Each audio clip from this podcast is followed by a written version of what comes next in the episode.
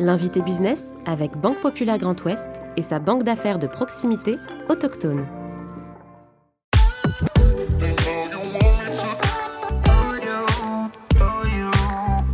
En 1999, à l'âge de 24 ans, il ouvre son premier magasin Chris à Rennes.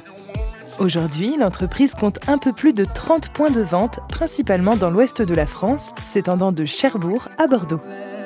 Élu opticien de l'année en 2015, il dirige avec son associé une équipe composée de 300 personnes et enregistre un chiffre d'affaires de 44 millions d'euros. Olivier Esto, co-dirigeant de Opt Holding, est aujourd'hui l'invité business. Je suis Clément Lessort et vous écoutez le podcast de l'invité business. Bonjour Olivier Esto.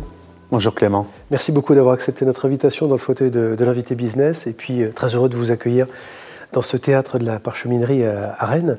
D'ailleurs, euh, oserais-je dire que le sort a bien fait les choses parce que nous sommes à quelques encablures de la rue de Nemours qui, quoi, qui vous a vu naître, on peut le dire comme ça? Pratiquement, j'étais là dès 5 ans, je, je, traînais dans les rues ici, euh, près des commerces alimentaires, donc c'est vraiment un quartier que je connais bien ici. La rue de la parcheminerie aussi, hein, ça vous dit quelque chose, bien sûr. À côté, il y avait une belle droguerie il y a quelques temps encore. Ouais. Euh, l'histoire, alors on va revenir évidemment sur votre histoire euh, entrepreneuriale, mais d'abord votre formation, une destinée, une vocation qui vous conduit très rapidement euh, à devenir opticien? Très vite, j'ai voulu faire ce métier.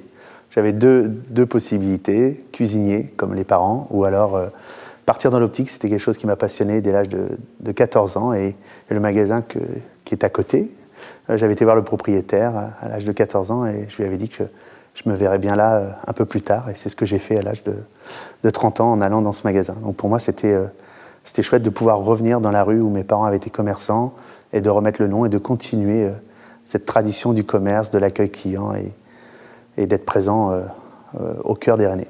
Ils vous en ont pas tenu rigueur, vos parents, d'avoir changé de métier, pas avoir poursuivi en tout cas les, le métier de bouche que eux, effectivement occupé Non, pas du tout. Je hmm. me suis rattrapé après sur, ces, sur cette partie-là. Bon, les destins d'entrepreneurs, euh, c'est ce qu'on reçoit dans, ce fauteuil, c'est aussi, des, je le disais, des, rencontres.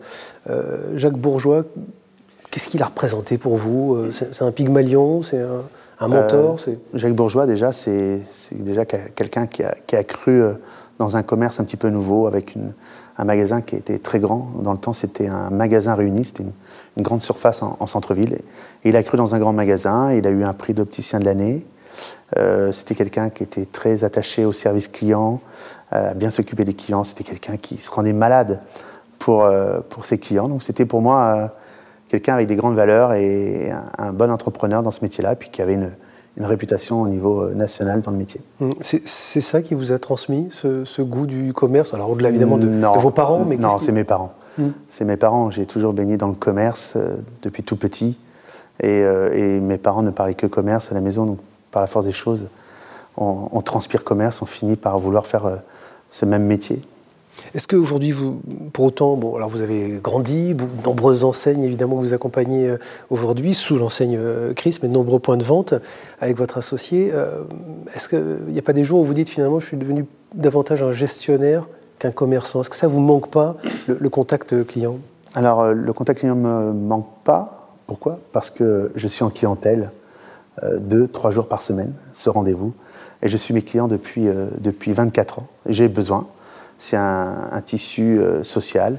je vois, je suis les histoires de mes, de mes clients et, et ça me donne un, rôle d'utilité et ça me plaît énormément. Il y a, il y a les, on choisit l'esthétisme, on donne la vision. Et puis si je veux être un, un commerçant et un opticien innovant, je dois être sur le terrain pour savoir ce que vivent mes collaborateurs, quelles sont les attentes de mes clients.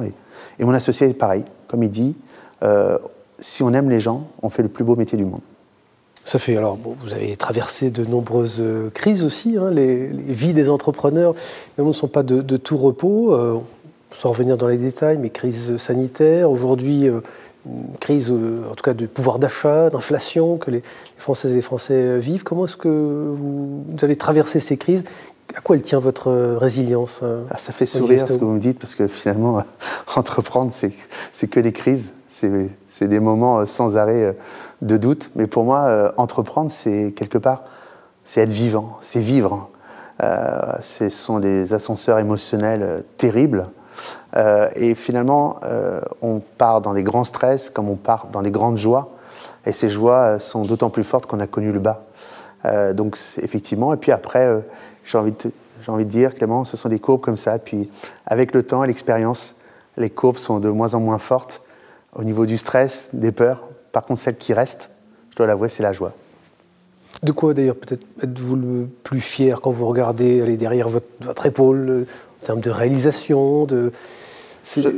vos clients vous avez servi, c'est les collaborateurs qui vous accompagnent euh C'est tout le monde. Mm. Euh, entreprendre, ça, je trouve, ça permet de devenir un, un, homme ou une femme. Ça apprend à se construire, ça apprend à grandir, ça apprend à se connaître. Et je trouve que c'est déjà un super cadeau pour soi-même, parce qu'on est sans arrêt dans, dans, des nouveaux défis, des nouveaux challenges. Et puis euh, aujourd'hui, ce que j'apprécie le plus, euh, c'est le fait que ce soit maintenant mes collaborateurs qui, qui m'accompagnent dans mes projets et qui prennent les décisions avec moi. Et, et ça, c'est gratifiant et, c'est extrêmement plaisant. Vous êtes attentif à quoi d'ailleurs quand vous recrutez euh, aujourd'hui des, talents, on parle de talents aujourd'hui, qui vont venir rejoindre Savoir-être.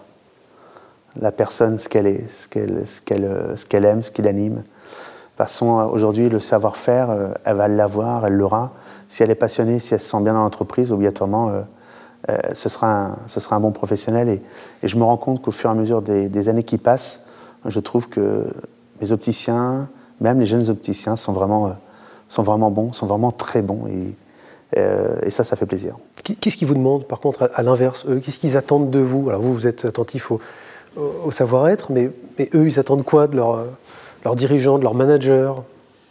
Ils attendaient beaucoup de choses de moi. Oui, certainement trop, mais peut-être parce que je leur en donnais pas aussi. Euh, aujourd'hui, j'anticipe les choses. Euh, c'est-à-dire que euh, une décision a été de donner de la sérénité au travail. Et donc autour de ça, on a mené de grandes actions pour déterminer tout ce qui était source de stress pour un collaborateur. Et l'objectif, c'est de lui retirer. Et donc dans nos organisations, on a fait en sorte de retirer le maximum de stress et en, en embauchant aussi des profils à des postes différents qui permettent d'anticiper ça. Euh, ce qu'ils attendent de moi, quelque part, c'est que euh, je continue à, les emmener au bon endroit, que je les aide à, s'épanouir dans leur métier. Ils me le disent, ils sont heureux.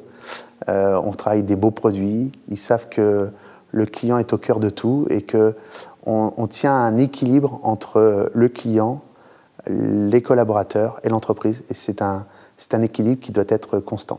parfois, vous dites pas, ils m'en demandent trop, c'est pas forcément conciliable avec la, la performance euh, ou le, sens du commerce justement que je dois livrer à mes clients C'est conciliable ça, leurs attentes et, ce que vous devez livrer comme qualité de service, ou en tout cas que vous revendiquez euh, livrer? Je pense que c'est possible.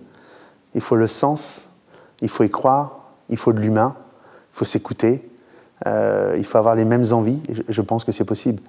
Comme je vous disais tout à l'heure, je suis toujours en clientèle pour savoir qu'est-ce qui est possible et qu'est-ce qui n'est pas possible. Donc je ne les amènerai pas dans le rouge, et je souhaite qu'ils soient épanouis dans l'entreprise pour qu'ils soient épanouis chez eux.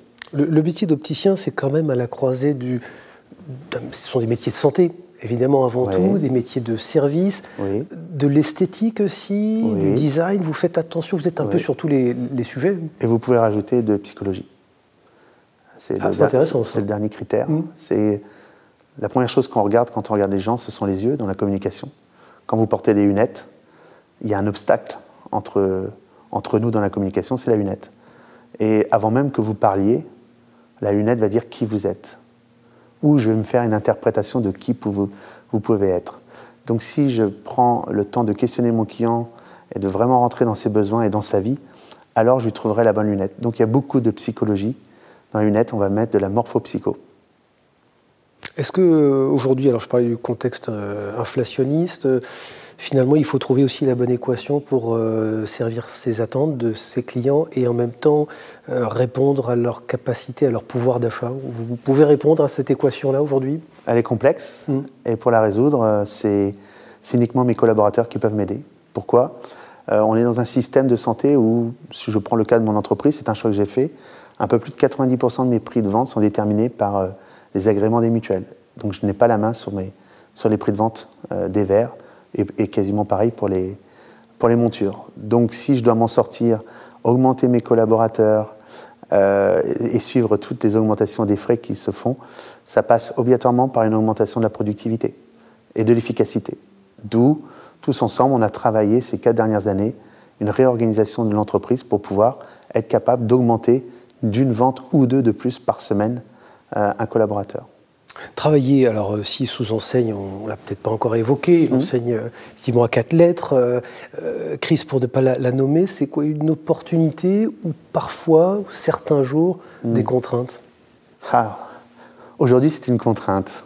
Ah, alors, racontez-nous. Mais avant tout, avant tout mmh. si on prend la vraie valeur, une coopérative, ce CRIS, c'est une coopérative. Absolument. Et c'est un ensemble d'hommes associés ensemble. Et une coopérative est là pour partager les services et les moyens. Ce qui est, intéressant dans une coopérative, c'est qu'il n'y a pas un décideur qui va vous imposer quelque chose. Vous gardez une agilité, vous gardez une liberté d'entreprendre, vous gardez le choix de mener votre politique commerciale du moment qu'elle reste dans un cadre. Mais ce cadre dans notre coopérative est avant tout le service client, la qualité donc je m'y retrouve bien.